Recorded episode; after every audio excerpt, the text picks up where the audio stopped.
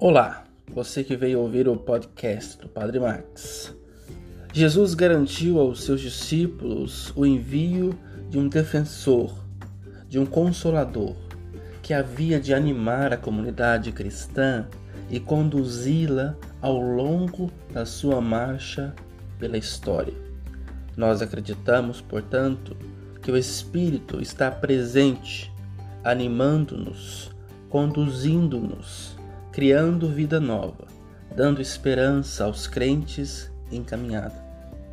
Quais são as manifestações do Espírito que eu vejo na vida das pessoas, nos acontecimentos da história, na vida da igreja?